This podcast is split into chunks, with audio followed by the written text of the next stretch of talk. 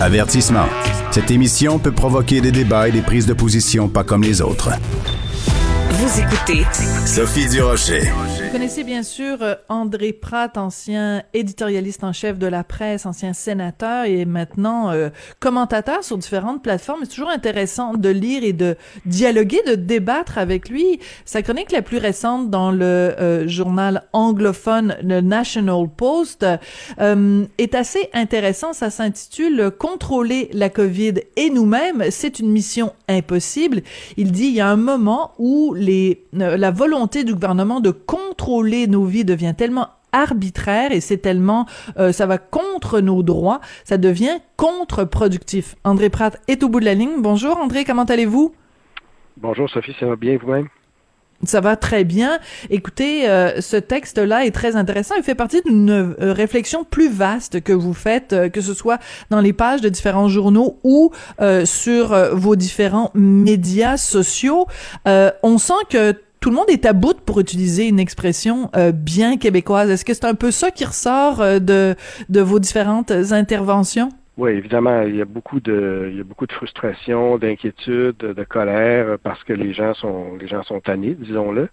Maintenant, euh, donc j'essaie d'aller un peu plus loin que ça en me demandant, euh, est-ce que, en fait, pour, pour résumer, moi, ce qui m'inquiète, c'est que le gouvernement, pour des raisons de lutte à la pandémie, a vraiment euh, instaurer un système de contrôle très détaillé de nos vies.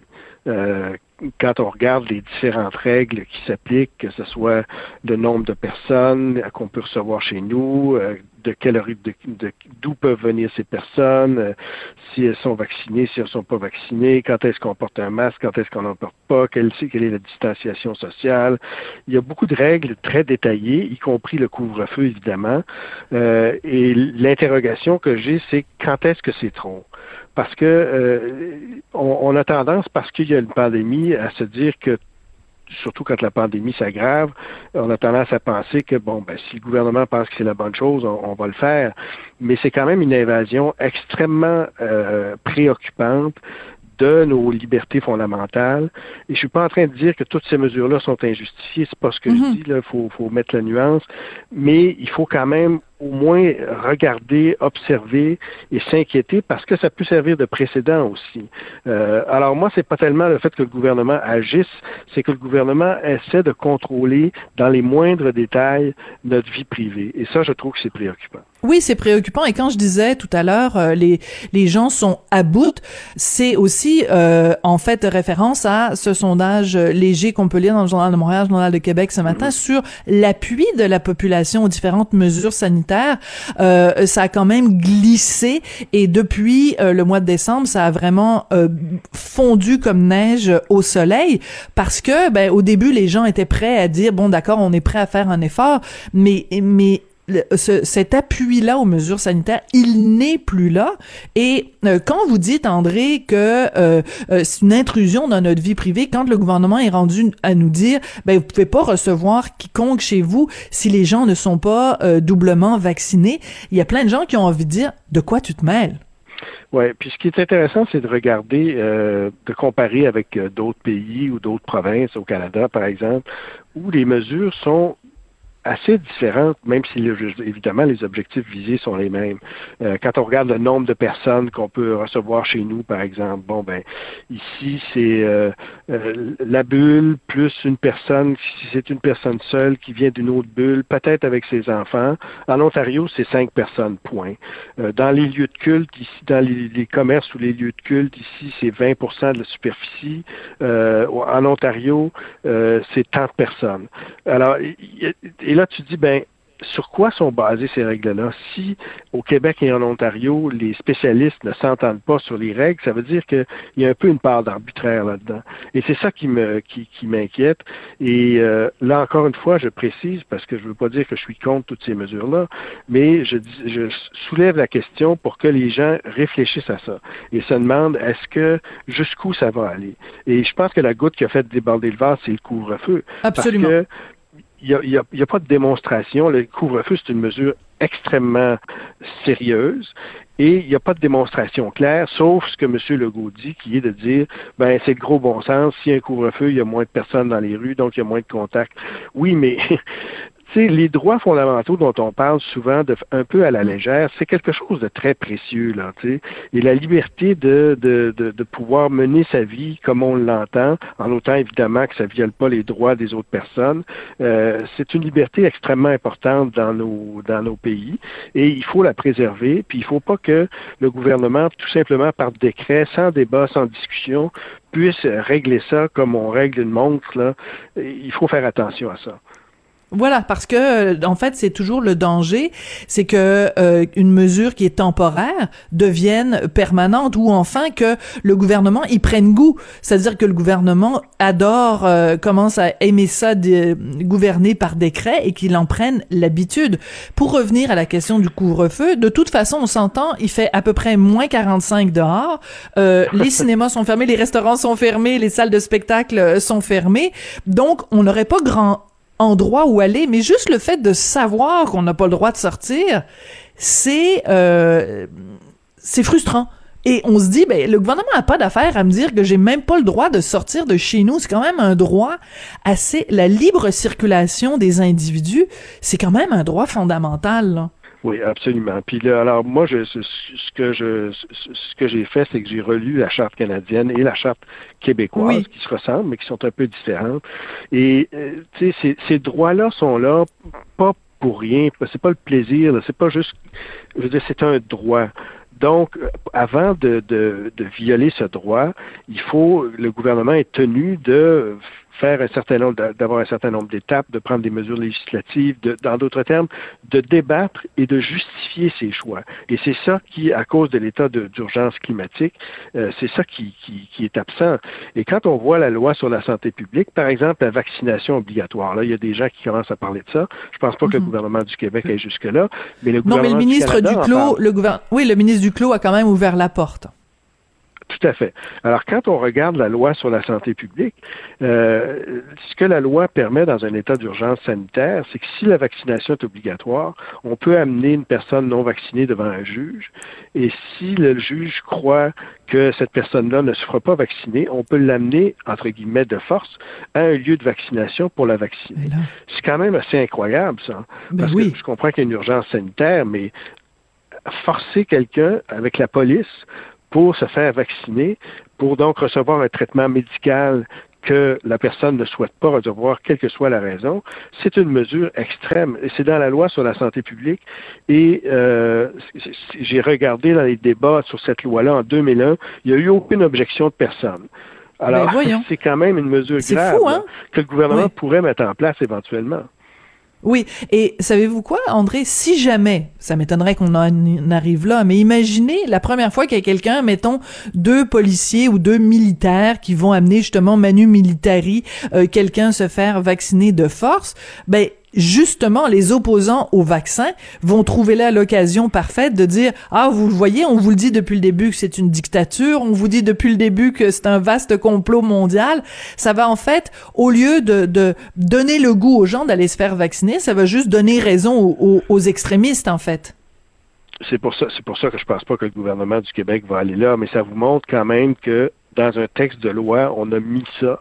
Euh, c'est pas une mesure banale. Et même la vaccination obligatoire, parce que ça, on ne s'entend pas exactement sur ce que ça veut dire, vaccination obligatoire, mais par exemple, si on rendait euh, illégal le fait d'être non vacciné, puis qu'on mettait des amendes, par exemple, des amendes significatives. Bon, ça aussi, ça a un impact sur les gens. Tu sais, le choix, et je comprends toute l'idée que les non-vaccinés posent un danger pour les autres. Et donc, il faut avoir, il faut faire le débat d'équilibre entre le droit des individus et les besoins de la société. Mais c'est ce débat-là qui n'a pas vraiment eu lieu au Québec jusqu'ici, pas juste au Québec d'ailleurs. Et c'est ce débat-là, dans le fond, que je, souhaiterais qu'il ait lieu. On peut pas dire que c'est un débat qui prend, pardon, pas dire que c'est un débat qui prend euh, euh, des semaines et des semaines, mais à tout le moins, il faudrait que euh, cette question-là soit débattue un peu plus, de façon un peu plus complète et surtout avec en perspective le respect des droits et libertés qui sont fondamentaux. Ils sont fondamentaux, pas pour rien, parce que c'est la clé de, de ce que sont nos sociétés démocratiques. Oui, il y a, euh, dans les euh, mesures gouvernementales quelque chose de très intrusif. Moi, je veux dire que qu'on qu'on réglemente bon les comportements en société, qu'on ferme des commerces, qu'on ferme les cinémas, qu'on ferme bon tout ça, je, je peux le comprendre parce que c'est c'est quelque chose qui se passe à l'extérieur. Mais quand on vient avoir des lois sur ce que j'ai le droit de faire entre les quatre murs de ma maison, c'est là que je commence à avoir véritablement un malaise. On sait que de toute façon, même si euh, de, demain matin euh, ou demain soir, je fais euh, une fête à la maison et que je reçois 20 personnes sans masque et que tout le monde s'embrasse, la police ne va pas débarquer chez moi nécessairement. Donc il n'y a pas le contrôle policier, mais le simple fait que ce soit interdit, ça crée un sentiment d'état-police et on n'a pas envie de vivre dans un état-police. C'est ça qui est, qui est, fondamental dans ce dont on parle. Ben, c'est sans précédent hein, que le gouvernement euh, vienne dicter ce qui se passe à l'intérieur des murs de notre maison. Euh, là encore, il faut faire l'équilibre. Est-ce que la gravité de la crise puis l'efficacité est possiblement démontrée de telles mesures? Il faut faire cette discussion-là puis voir si où on trouve le point d'équilibre. Moi, ce qui m'ennuie un peu, c'est que ces règles-là sont très détaillées, euh, alors que, dans le fond, si on y pense, euh, quelqu'un pourrait faire une fête chez lui ou chez elle de 15 personnes, mais imposer des règles très sévères. Par exemple, demander à tout le monde d'être testé avant de rentrer, etc. Puis ça serait une fête qui serait correcte. Tandis que euh, tu, peux faire une, euh, une fête de 8 personnes, donc de moins de personnes, mais là, s'il n'y a personne vacciné, il n'y a pas de masque, il n'y a pas de test, c'est beaucoup plus dangereux. Mais la règle, elle, est très arbitraire. Et donc, ça touche un paquet de familles qui, pour une hmm. raison ou pour une autre, peuvent pas se réunir ou tout ça, même s'ils prennent toutes les précautions. C'est une façon, dans le fond, de de, substituer le jugement du gouvernement par rapport au jugement des individus. Je comprends qu'il y a des individus qui sont irresponsables, puis ces gens-là, ils le seront de toute façon, quelles que soient les règles. Mais il faut aussi laisser un peu de place à la responsabilité hmm. des individus. Tout à fait. On, en appelle en effet à la responsabilité euh, des gens et vous l'avez dit, la raison pour laquelle aussi il y a des il y a des tests. Le gouvernement nous dit des des, donne des informations complètement contradictoires.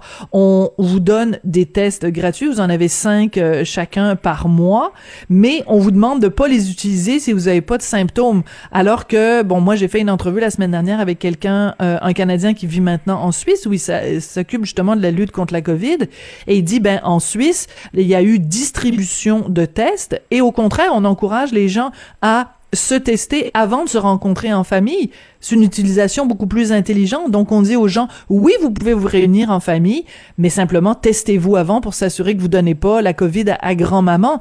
On aimerait ça qu'au Québec et au Canada, on fasse appel à l'intelligence des gens. André, je veux juste, euh, il nous reste un petit peu de temps, revenir sur quelque chose que vous avez tweeté euh, il y a quelques jours de ça, vous faisiez une comparaison entre les chiffres du Québec euh, et de l'Ontario. Bon, les chiffres ont peut-être changé un petit peu depuis, mais il reste que, mutatis si on compare le Québec et l'Ontario, par exemple, il y a beaucoup plus de gens hospitalisés ici qu'en Ontario. Vous expliquez ça comment, André? Écoutez, évidemment, là, on ne sait plus si on doit se fier aux chiffres non plus parce qu'il y a toutes sortes de considérations là, sur la validité de ces chiffres-là. Mm-hmm. Mais en fait, tout ce que je faisais sur, sur Twitter, c'est de poser la question parce que moi, j'ai pas vraiment la réponse. Vous savez, dans la première vague, euh, les chiffres du Québec étaient beaucoup moins euh, bons que, que c'était beaucoup plus grave que ceux de l'Ontario. Et l'explication, c'était la semaine de relâche. Je me souviens qu'on parlait de la semaine de relâche. Mais là, la situation se ressemble beaucoup à ce qu'on a vu dans la première vague, sauf qu'évidemment, il y a beaucoup moins de décès, heureusement. Mais il reste que la situation au Québec, proportionnellement parlant, est plus grave que celle de l'Ontario. Et moi, j'ai pas vu d'explication convaincante. C'est certainement pas une question de la semaine de relâche. Là, on n'est pas là du tout. Donc, il y a d'autres facteurs qui entrent en ligne de cause et je sais pas ce que c'est. Je sais pas si voilà. une hypothèse. Moi, je, ne le sais pas. Ben, j'en aurais peut-être une, mais malheureusement, c'est tout le temps qu'on a. Alors, va falloir que ce soit notre prochaine rencontre qu'on s'en parle. André Pratt, euh, merci beaucoup. Je rappelle que vous êtes euh, donc euh, chroniqueur, commentateur dans différents médias. Et ben, ça a été un plaisir d'échanger avec vous, un ancien collègue du journal La Presse. Merci beaucoup, André. Merci, Sophie. À bientôt. Et c'est comme ça que se termine l'émission. Merci à Jean-François Paquet à la mise en onde, Florence Lamoureux et Julien Boutillier à la recherche. Et je vous dis rendez-vous demain. Thank you.